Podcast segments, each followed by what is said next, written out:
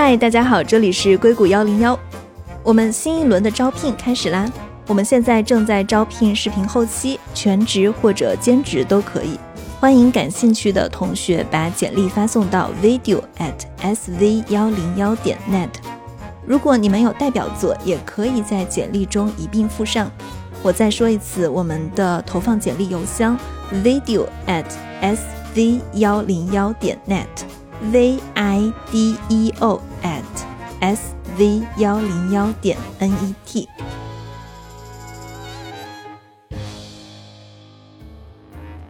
欢迎收听硅谷幺零幺，我是红军。我相信独立思考源自于更多维度的了解信息。我们对话那些离信息更近的人。那这期跟我们一起聊天的嘉宾呢，也是硅谷幺零幺的老朋友徐艺兴。他在比尔盖茨成立的突破能源工作，这是一家能源研究与投资的公司。那这期呢，我们就来聊一聊乌俄战争是如何去加速欧洲新能源的转型的。Hello，伊森你好。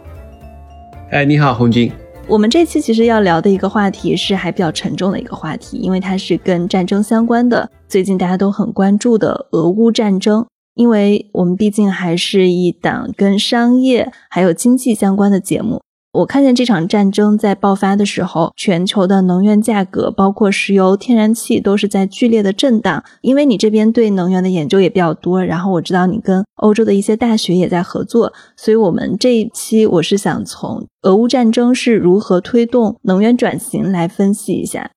对，我觉得俄乌战争是一个很大的政治事件、军事事件，是吧？地缘的博弈的一个事件，但它同时对能源行业的影响也非常大。甚至这个战争可能除了战争本身之外，最大的问题就是能源问题了。所以也很高兴今天有这个机会，能够和红军还有听众朋友们一块儿去分享我对于这场战争对能源转型的一些看法。你可不可以先跟大家大概科普一下，目前俄罗斯它在全球的一个能源地位大概是怎么样的？其实我们也都知道，俄罗斯这个国家是地大物博的，但同时呢，它的经济并不是那么的发达。它主要的一个经济来源其实就是来源于它的天然气和石油这样的能源出口。俄罗斯目前呢是世界上最大的石油天然气的出口国。二零二零年的时候呢，俄罗斯所供给全世界的能源呢，已经是这个沙特阿拉伯出口的大概两倍左右。而且这还只是石油啊，再加上天然气和煤的话会更多，所以这相当于是占到了大概全球国际能源交易的百分之十五的份额，所以俄罗斯在全球能源市场的比重其实是非常大的。由于这场战争就发生在欧洲，而且欧洲所使用的天然气的接近百分之四十是进口于俄罗斯的。欧洲使用的石油大概有百分之二十五左右是来自于俄罗斯的，所以欧洲在这场战争中对于能源对它的影响的感受是有切肤之痛的，是影响非常大的。对，所以我看见像大家在分析俄乌战争的影响的时候，其实，在说到能源的时候，大家首先都说到的是欧洲，可能是欧洲是主要依靠俄罗斯的能源供应。是跟俄罗斯联系比较紧密的。然后你刚刚提到了俄罗斯，它是全球最大的石油和天然气出口国，它的石油还有天然气分别对欧洲的影响是怎么样的呢？其实可能俄罗斯在天然气这一块的影响是特别大的。这个国家的经济的主要收入来源之一，其实也是对能源的出口，它大概有百分之三十的 GDP 是来自于能源出口的。所以战争发展到现在，有一个很奇特的现象，就是一方面呢，西方国家，比如说欧洲啊、美国啊，对俄罗斯发动这一场战争是强烈谴责的。但同时呢，每天欧洲大概要花十亿美元的价格去向俄罗斯购买它的天然气、石油等等。而俄罗斯呢，在开始战争之后，也完全没有断供欧洲自己的天然气。所以这是一个非常奇特的一个现象。一边是谴责对方发动战争，一边呢又需要严重的依赖对方供给能源，而发动战争，俄罗斯呢也特别乐意去供给能源，这相当于欧洲在源源不断的以每天十亿欧元经济支持发送到俄罗斯，因为西方的国家基本上都是在谴责俄罗斯的，所以他们都在做的一件事情就是想把俄罗斯从国际的能源市场中给踢出去，这样的话就会造成一个非常精简的供给侧的一个震动。俄罗斯的天然气没办法进入到国际市场了，这就意味着国际市场的油啊、天然气啊价格呢都会上涨。现在我们也看到，不管是在美国也好，在中国也好，在很多非欧洲的地方，都在感受到石油价格的上涨和天然气的上涨，因为现在的供给是变得非常的有限了。我们也可以看到，中国和印度呢，也是处在一个比较微妙的一个位置。中国呢是本来就有大量的采购俄罗斯的能源，但现在看起来中国并没有追加采购俄罗斯的能源。当然，这个情况也可能会变的。印度呢，它本身进口俄罗斯的能源并不是很多，现在因为俄罗斯没办法把自己的能源出口到西方的主要的消费国。俄罗斯也想办法以更高的折扣把自己的能源卖给印度，然后印度也在增加它对俄罗斯的能源的购买，这也是导致了印度最近是受到了很多西方国家的批评，知道为什么你要去买发动战争的俄罗斯的能源？当西方的国家都在尽可能减少对它能源依赖的时候，而印度这个时候呢也很不服气。你欧洲每天都还在以十亿美元的价格购买俄罗斯的能源，而印度只是稍微买了一点点，但是却要受到欧洲国家的指责，所以印度现在所处的位置也是非常的尴尬和微妙的吧？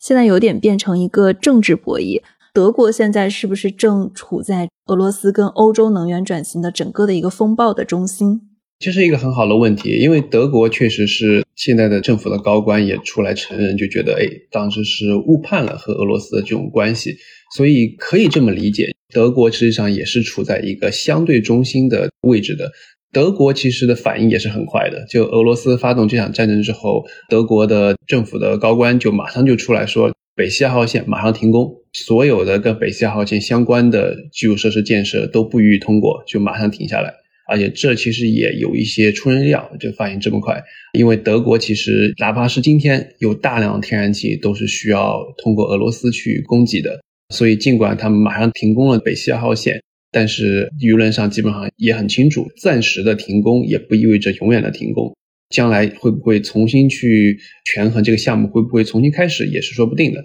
因为最大的一个原因就是德国的天然气对俄罗斯的依赖实在是太大了。而且现在正处在新冠疫情也没有完全结束，全球的供应链也没有完全恢复，这个能源价格就非常高涨的一个情况下，这场战争其实对德国民众、对欧洲民众的生活上的影响也是非常大的。所以你可以想象，德国像过去的这些年一直在做两件事情：一个是在大力的发展清洁能源，一个是在淘汰煤和核能。总体来说，如果没有这场战争呢，德国其实是它淘汰的核能和煤。大概是和增长清洁能源是差不多的，这样的话，它这个能源供给啊是能够平衡的。但是这样战争发生的时候，它没有足够多的天然气了，然后煤和核能呢也正在被淘汰，清洁能源现在呢还不能马上的起来，这就会造成德国能源的大规模的短缺。而这种现象其实不只是德国，整个欧洲都有类似的现象，因为整个欧洲其实都在进行一个能源的转型，都在淘汰煤啊、核能啊等等。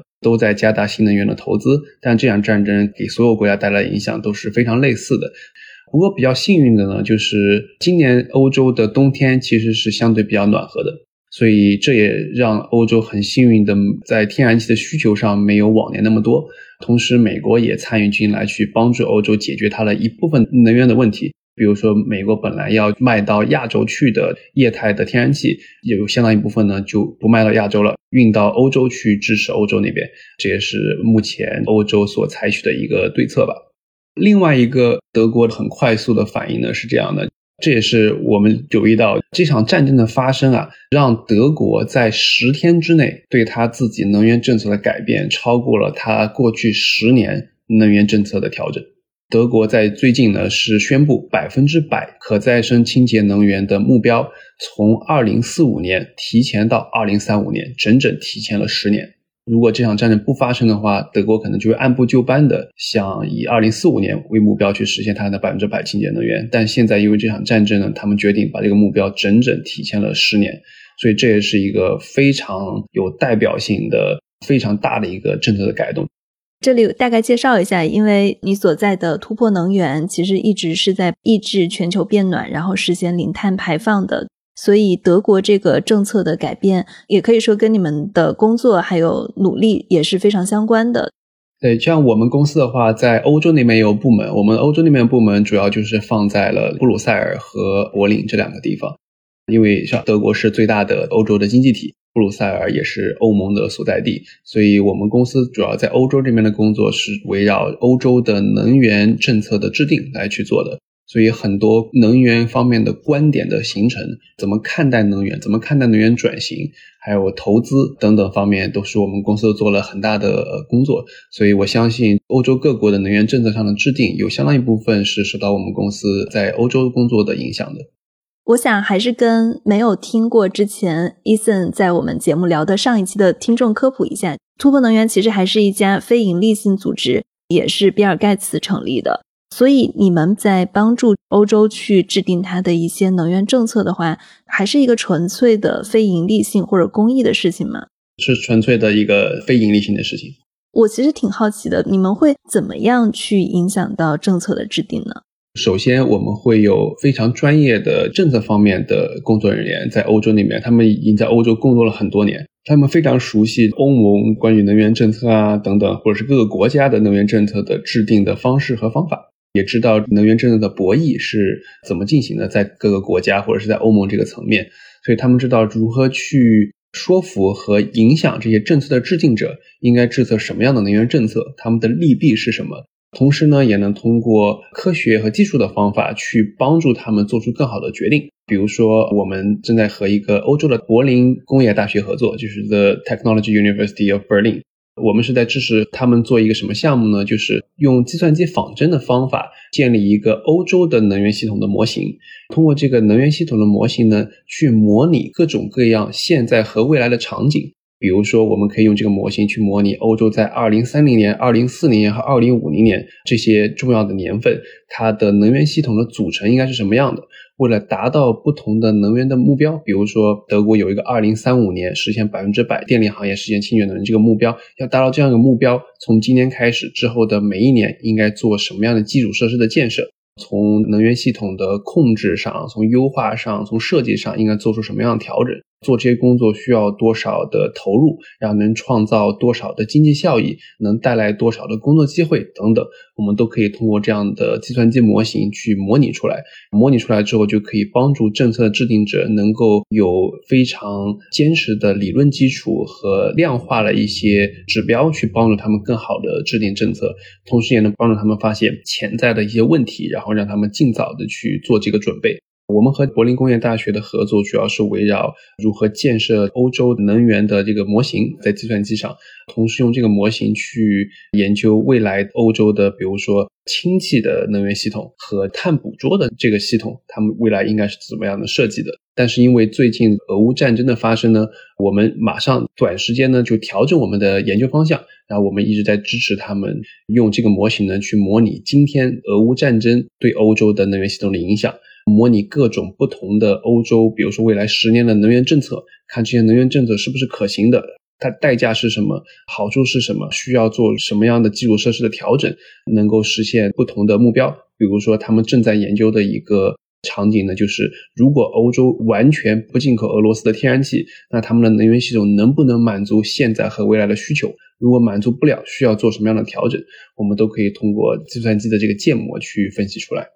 如果说欧洲完全不进口俄罗斯的天然气，他们会怎么样调整？有什么应对措施？对我可以简单的介绍一下他们目前的进展。当然，他们还没有完全做完这个项目。我觉得可能一两个星期之后他们会完全做完，并且把他们项目的一些最重要的讯息给它发表出来。不过，我可以简单的介绍一下他们目前做的工作的一个情况。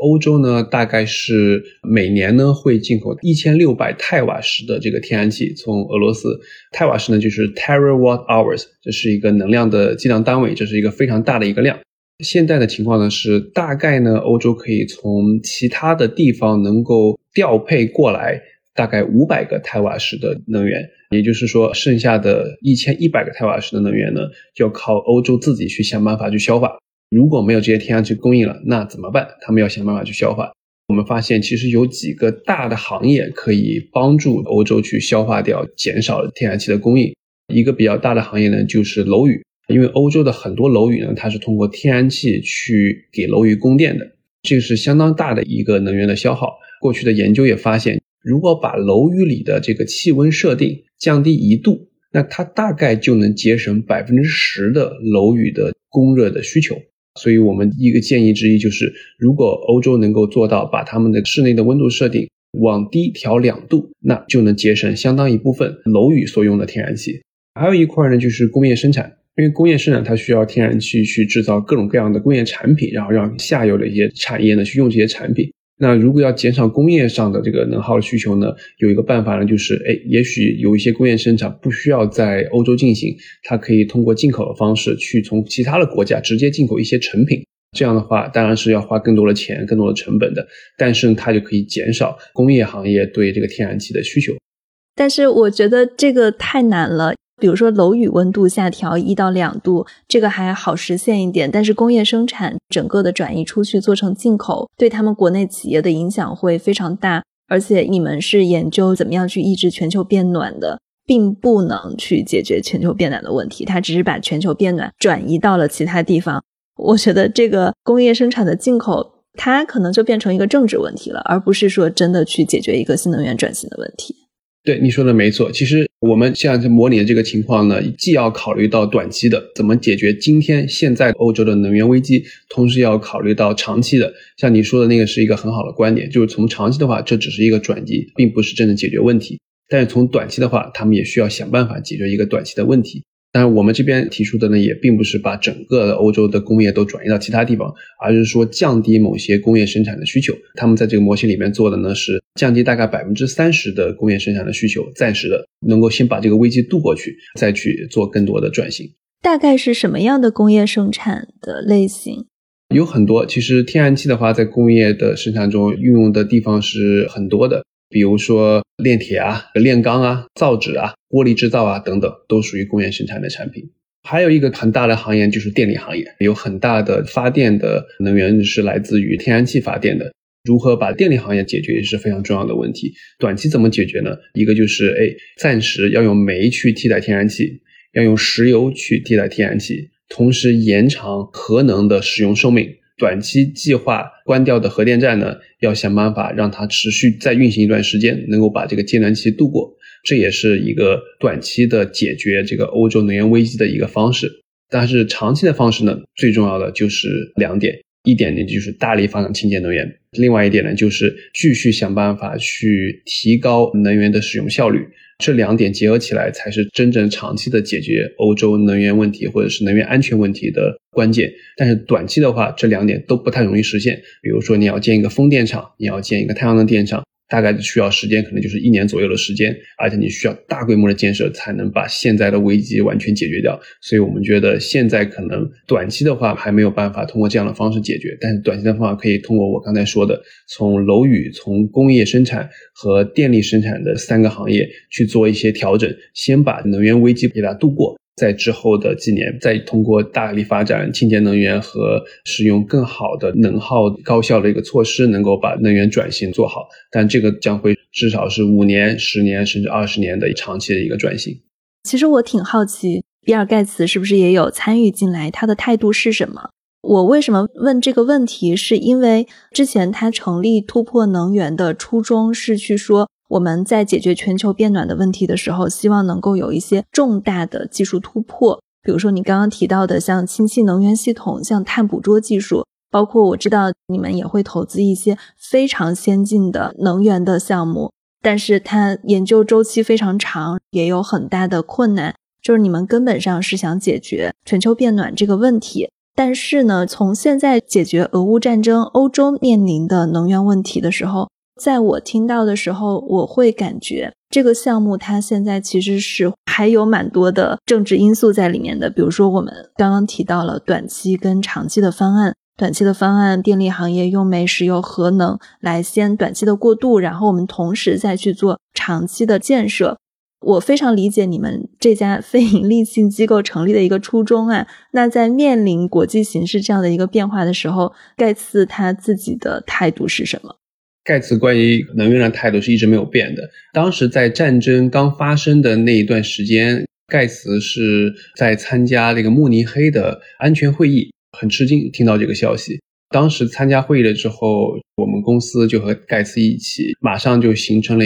关于能源啊问题的一个观点。第一个观点呢，就是基于这场战争，我们看到我们必须要尽快的发展能源和气候的科技，通过科学技术，通过创新来增加能源的安全，对于每个国家或者是能源的供给上的安全。第二点呢，就是通过清洁能源的大力开发和这些能源和气候技术的开发，能够帮助更多的国家去实现能源安全，从而能够稳定地缘政治。最后一个观点呢，就是哪怕在短时间内，很多国家是在考虑是否还继续使用化石能源，就是天然气啊、石油这些能源，他们需要意识到化石能源的价格波动是会随着地缘冲突波动会非常大的。而现在欧洲面临这个问题，就是非常好的一个例子。这几个观点的形成都是围绕着一点：能源问题、气候问题。它不只是阻止全球变暖，它还有另外一个好处。过去大家一直长期忽略的一个点，就是它能够帮助所有的国家实现能源独立、能源安全。而这个世界上有很多的战争是因为能源而引起的。当每一个国家都能依靠自己的力量去实现能源独立的话，很多战争其实是可以避免的。对于每个国家来说，它在地缘政治上的博弈的能力也会因为他们使用了风能、太阳能啊等等这些技术能够得以增强，然后他们自己的能源价格会更加的稳定，他们自己国家的能源安全会更有保障。我觉得还是挺受触动的。你现在其实也是在负责欧洲能源转型这方面合作的推进，为什么选的是欧洲而不是其他的地方？我们公司现在是在几个地方是有工作的地点的，一个是北美，包括美国和、加拿大，还有一个就是欧洲。最近我们公司呢在亚洲也会建立一个分部，但目前还没有建立起来。所以当时选择美国和欧洲呢，其实原因也很简单，美国和欧洲就是全世界前四的碳排放的国家和地区，然后另外两个呢就是中国和印度。中国这边呢，其实在新能源的发展上进展是非常快的，虽然中国碳排放还是很高，但是方向是很正确的。所以我们把很多的精力呢放在了跟美国的情形更接近的欧洲。我们之后也很有可能会去做中国那边的项目。现在呢，我们的亚洲的分部呢是会建立在新加坡，也就是一步一步来，先从美国，然后再做欧洲，然后再做亚洲。可不可以给我们介绍一下欧洲能源转型的具体情况是怎么样的？为什么说这场战争是改变了欧洲的能源格局？可以这么说，是两大因素已经在促进欧洲的能源转型了。在战争之前啊，就是经济和政治。清洁能源的技术的成本在降低，同时在政治上，很多国家是以零碳排放或者是碳中和为目标的。现在来看，全世界大概已经有百分之九十的经济体已经设立了碳排放、碳中和的一个目标。欧洲呢，也是政策方面其实是做得非常好了。所以在战争之前，其实欧洲的能源转型就已经开始了。但这一场战争对欧洲产生了几个大的影响。同样，我会从经济和政治两方面来讲一下。一个就是这样战争，首先就我们看到了一个市场上的一个现象，就是天然气和石油的能源的价格在大幅度的上涨，这将会从经济上给清洁能源一个很大的利好，因为化石能源的价格将在短期会远远的高于清洁能源，这样的话，清洁能源就会有更大的经济上的动力去发展它。而清洁能源其实现在还是在一个学习或者是在进步的过程中，还远远没有到成熟的这个程度。也就意味着，更多的使用清洁能源、制造清洁能源的这些设备将会继续降低清洁能源的成本。所以今天的话，像风能和、太阳能的成本和煤啊、天然气基本上是已经持平了。而再过一几年，因为这场战争的影响，有可能清洁能源的可再生能源技术它的成本会进一步的下降。所以，当这场战争结束的时候，清洁能源技术的成本可能会比传统的石油啊、天然气啊、煤啊还要低百分之二十，甚至更多。这样的话，就会给清洁能源的一个窗口，去更快的从经济性上去超越传统能源。另外一点呢，就是从政治上来说，其实过去欧洲还有全世界很多地区和国家关于能源转型的速度是否够快这个问题上是有分歧的。基本上的理由都是围绕着多快的速度进行能源转型，能够把气温的升高控制在比如说两度之内或者是一点五度之内。但是这都是围绕能源和气候的角度来讲的。这场战争就带来了一个新的切入点：各个国家的能源安全和政治博弈。就大家发现，其实能源问题很重要的一点就是你自己这个国家能不能自给自足。现在看起来，能够自给自足的唯一的办法，其实就是发展清洁能源。因为每一个国家都有风能，每一个国家都有太阳能，甚至很多国家也有水利资源。还有很多国家是可以建核电站的，这些都是大规模的清洁能源。所以从政治的角度来说，更多的国家通过这场战争意识到，哪怕他们不认可，因为气候变化需要进行能源转型的速度，但是所有人都认可的一点就是能源安全至关重要，就是要握在自己手里，对吧？不能去过多的依赖进口。没错，所以要实现能源安全的话，那你能做的就是两件事情。一个呢就是大力发展清洁能源，一个呢就是提高能源的使用效率。所以刚才我讲了很多，比如说风能、太阳能，这是清洁能源发展的一种方式。还有一个方式其实是非常关键的，但是大家提的并不是很多，就是如何更好的利用现在的这个能源。其实天然气在欧洲很多时候是用来供暖的，但其实供暖的话还有一种方法，就是用热泵进行供暖。热泵这个技术其实是相对比较成熟的了，而且用热泵的话会极大的提高能源的使用效率。你可以用更少的能源，同样的实现供暖的目的。在能源转型的过程中，这两条路都要同时平行的去进行，能取到最好的效果。之前不用热泵是因为所有的产品线或者楼宇之类的都要升级硬件吗？其实有各种各样的原因，一种原因就是热泵过去的时候它的成本啊技术还不够成熟，但是今天的话已经很成熟了，而且从长期的使用成本上来说是要比天然气是要更好的。还有一个原因就是你刚才说的，在美国啊、欧洲啊这些地方，很多楼宇它的历史可能是超过五十年了，它里边已经有很多天然气的基础设施了，所以要把那些天然气基础设施完全换掉，然后又加上热泵，热泵的话，其实对很多人来说这是一个成本上的一个提高。它可能不像中国啊，很多地方发展中国家还在大规模的建设城市、建设楼宇的时候，他们可以直接用最新的技术。像欧美的很多国家，它的楼宇它是非常老旧的，然后它更新换代的话是有一定成本的。但是哪怕如此，哪怕从今天作为起点往后看，其实用热棒仍然是一个非常好的一个选择。这场战争呢，也是让欧洲的很多政策制定者意识到，他们其实有很多事情可以马上做。你说到这个，其实我还在想，假设热棒这个事情，你刚刚提到很多楼宇在建设，中国体制也有优势，一想要换，马上就去换。但是像欧洲伦敦、巴黎、柏林，他们的城市都是非常古老的房子，你这种换不换，其实是看每个人自己的选择嘛。就像这种，会怎么样才能让大家在二零三五年之前去完成一个目标呢？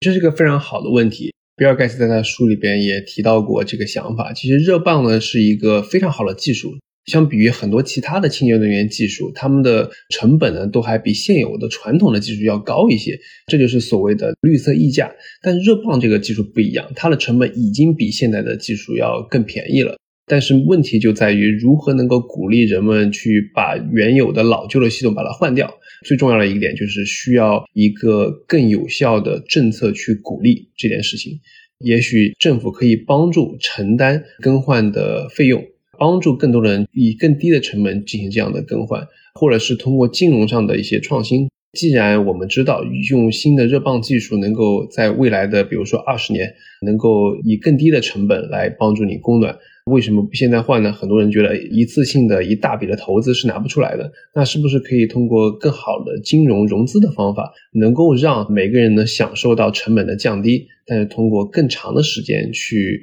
付更换设备的钱？我现在也更加理解了你们为什么要在欧洲去做政策方面的游说，因为要推广清洁能源，其实很大一部分还是要依赖于政府的补贴的。一些政策的利好是会非常快的加速清洁能源的推进。对，完全没错，这也是我们一个观点，就是能源的转型实际上是需要三驾马车同时往前走。这三驾马车呢，就是技术、市场和政策。我们公司呢，也是从这三方面都在做很多工作。从技术上呢，哎，就像你刚才提到的，比尔盖茨另外一个公司，它叫 Breakthrough Energy Ventures。他们主要做的事情呢，就是去找那些拥有先进技术的初创公司，对他们进行投资，并且帮他们扩大规模，把他们的产品真正能够用到市场上。另外那个就是市场问题，如何去鼓励大家去认可或者是承认气候变化这个事情，在自己购买设备，如何鼓励大家去购买电动车，如何去扩大电动车的市场，然后让大家意识到购买电动车是一个比购买油车更好的一个选择。还有一个呢，就是政策上的，比如说，哎，你在购买电动车的时候，是不是有一个退税的优惠等等，能够帮助大家以更低的成本，有一个更大的市场去接受新的这样的技术。所以三驾马车一个都不能少，同时推进，才能促进能源转型的成功实现。然后你刚刚其实还提到了一个点，德国之前是在准备淘汰煤跟核能。然后我有一个比较小白一点的问题啊，核能到底是不是一种清洁能源？对，核能是目前唯一的可以大规模的生产电力，同时还很稳定的清洁能源。这要看我们怎么定义清洁能源。我们定义清洁能源的方法就是看它的碳排放，而核能在发电的时候是没有碳排放的，所以我们认为核能是一种清洁能源。还有一种看法呢，就是有些人会说是可再生能源，核能呢并不是一种可再生能源，它并不像风能和太阳能或者是水利资源，它是可再生的。但是呢，核能是一种清洁能源，它是没有碳排放的一种能源，所以我们认为核能在能源转型的过程中也会起到一个非常大的作用。很多我们自己的和其他人的研究呢，都显示，在二零五零年、二零六零年，全世界可能会有百分之十到二十的能源可能会是由核能提供的。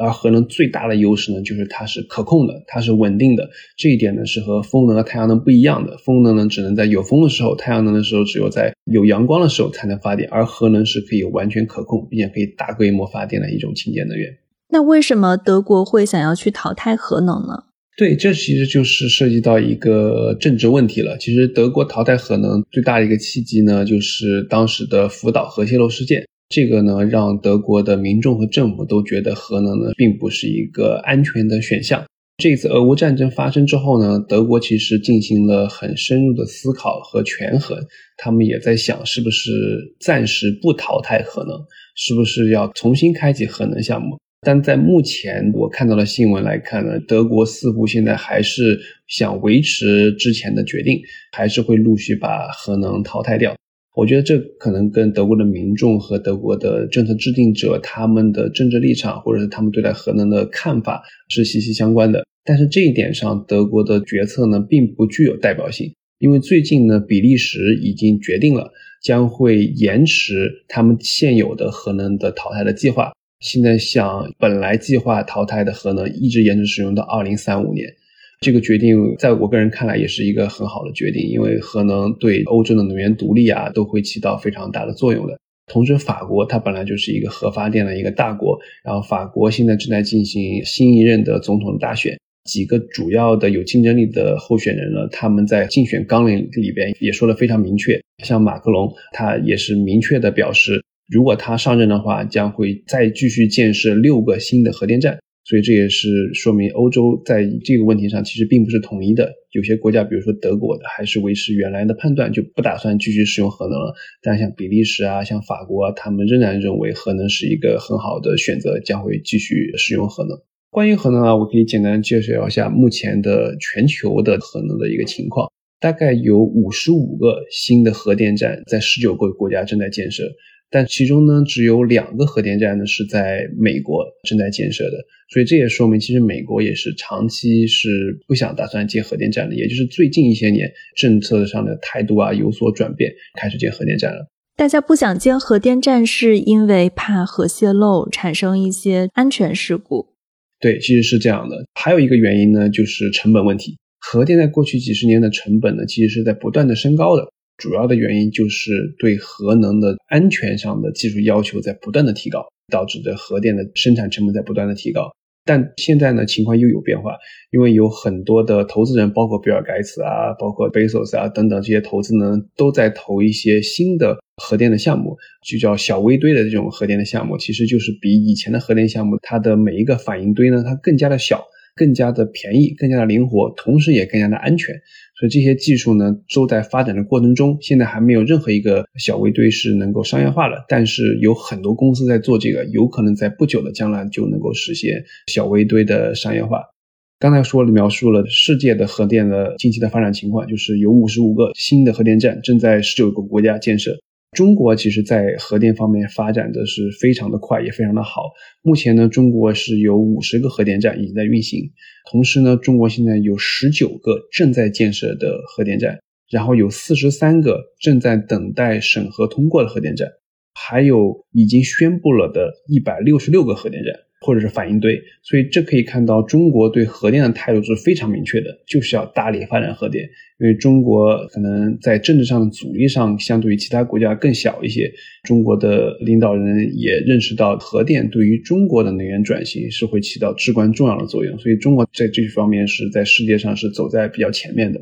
关于核电呢，可能跟战争呢还有一个比较深的一个联系呢，就是目前为止，中国和俄罗斯在核电方面是具有主导地位的，在国际上，这也就意味着俄罗斯和乌克兰的战争其实相当程度上会影响到全球的核电的发展。比如说，比尔盖茨投资一个公司叫做泰拉能源的 Terra Power，他们原来的计划呢是从俄罗斯购买一些核设施和核原料。但是，因为这场战争很有可能包括太阳能占领了很多全世界的其他的核工业、核公司，他们可能会决定不从俄罗斯购买这些核燃料或者是核设备，这可能会对全世界的核电的发展都会有一些影响。核原料是主要集中在俄罗斯跟中国吗？这么说吧，因为俄罗斯和中国在过去的几十年是一直在发展核电的，所以这个核产业是相对比较成熟的，在核原料和核设施方面是在国际上是比较领先，也比较占据主导地位的。那现在大家在制裁俄罗斯的时候，因为中国整个的核产业链条都比较完善，是不是这也是中国的一次对外出口啊或者输出的一个机会？其实这是有可能的，虽然不是很确定，因为核产业确实是一个比较敏感的产业。但是我觉得看现在的情况，如果全球的核工业都想继续往前发展，而中国又有这样的经验和技术，那中国有可能将来会成为一个出口核电技术的一个大国。嗯，有意思。你刚刚提到比尔盖茨还有贝佐斯，他们都在研究一些小微堆的技术。当然，核能呢，除了小微堆，还有其他的一些发展。就比如说，现在有很多初创公司，他们是在做核聚变，这个能源的效率就会比传统的核能呢还要高更多。但同时，这个核聚变呢，也是一个非常难的技术。可能在五十年前，你问一个核科学家，大概多少年之后能够做出这个小微堆来，他可能会告诉你，大概五十年后能做出来。但是，可能在过了几十年之后，你再问这个人，他可能还是觉得还有五十年才能做得出来。所以这个技术呢，现在是有一些突破，有一些发展，但是离真正做出来呢，其实大家都不太确定到底能不能真的做出来。尽管如此，很多投资人呢，其实已经把很多钱投到了做核聚变的公司，比如说 Commonwealth Fusion Energy，它是美国的一家公司，去年呢就已经拿到了十八亿美元的风投，这是非常大的一笔钱，这个是 PE 级别了。没错，这个投资相当于是可能在二零一四年左右，整个清洁能源行业受到的这个风险投资的总和。从这里你也可以看出，在近些年，风险投资对清洁能源的关注，包括对核能的关注是非常大的，有非常多的热钱涌入了这个行业，这是一件好事。但同时呢，这些小的初创公司拿到这么多钱之后，他们是不是真的能够兑现承诺？这是不是真的能够把自己的技术做出来，能够商业化，能够对能源转型起到一个积极的、正面的、有影响力的作用？这其实还很难讲，因为能源问题其实是一个非常难、非常复杂的物理问题、化学问题的，它不只是一个商业模式的调整的问题。我们也是拭目以待，看这些众多的初创公司中能不能有那么几个能够做出举世瞩目的、对全球能源转型有重大影响的技术来。对，我觉得它还是很依赖于底层技术，包括基础科学的突破的。我们刚刚提到了很多次核能，大家在提到核能的时候会想到核武器、核战争。你可不可以跟大家科普一下，发展核能跟核武器的区别是什么？什么情况下它可能会用于战争？什么情况下不会？我可以简单的说一下，更深入的知识呢，可能还需要更专业的核物理学家来回答。总体来说是这样的，不管是核电站也好，还是核武器也好，都是用的核反应堆，物理原理都是比较类似的，都是用这个铀二三五核燃料的链式裂变反应为基础的，但是它们的目的是完全是不同的，一个是为了发电，一个是作为武器。核电厂所用的核燃料 U 二三五的浓度呢，它只需要百分之三左右，是比较低浓度的核燃料。但是原子弹的浓缩率呢，可能是需要达到百分之九十以上的高浓度的核燃料。所以核燃料这个浓度是主要的差别之一。如何鼓励核能的发展，同时要避免原子弹的武器上的使用呢？可能关键的一点就是在于如何控制好核燃料的浓度，只能用它来进行发电，不可能用它来进行武器。对，但是我能想到的稍微阴谋论一点啊，大家在了解发电技术的时候，可能同时也会了解到一些武器的技术，它是相辅相成的，这个很难说完全避免掉。对，其实这也是需要国际共同努力去监管好的一个行业。你觉得在整个欧洲能源转型的过程中，中国会有什么样的创业机会吗？我觉得中国其实，在能源转型的过程中，已经是走在了世界的前列。可以这么说吧，中国的风能和、太阳能呢，每年的装机容量都是世界第一的。当然，不能因为中国的装机容量是世界第一就比较自满了，因为中国的能源消耗实在是太大了。风能和、太阳能在中国的整个能源体系的比例其实还不是特别高的。像欧洲的一些国家，能耗虽然没有中国大，但是它的清洁能源比例是非常高的。但尽管如此呢，中国的新能源的行业其实已经发展的非常好了。而且我也相信，在短期也好，长期也好，中国的很多清洁能源的设备的制造商将会有很大的国际市场。可以出口自己的技术和设备到欧洲、到美国去，帮助这些国家更好的实现、更快的实现能源转型。对于转型过程中，中国其实投资的机会也好，创业的机会也好，发展机会，我觉得是非常大的，而且有可能会是一个非常大的国际市场。其实这也是为什么欧洲、美国和中国都在大力发展清洁能源。是因为如果他们能够在自己的国家先把这个行业做起来，把这个产业链做起来，把这个技术做成熟，同时有大量的项目去实践，去边做边学，能够把这些宝贵的经验都积累起来，那么他们将来走出去是能给世界上的其他市场带来巨大的经济价值，同时也能够为自己、为中国带来很大的经济价值。好的，我觉得收获还是挺多的，谢谢伊森。啊，不客气，很高兴和你聊天。是的，我也很开心。好，那这就是我们今天的节目。如果大家喜欢我们的节目，记得给我们写评论、写留言，也可以在苹果上给我们一个五星好评。感谢大家的收听，谢谢。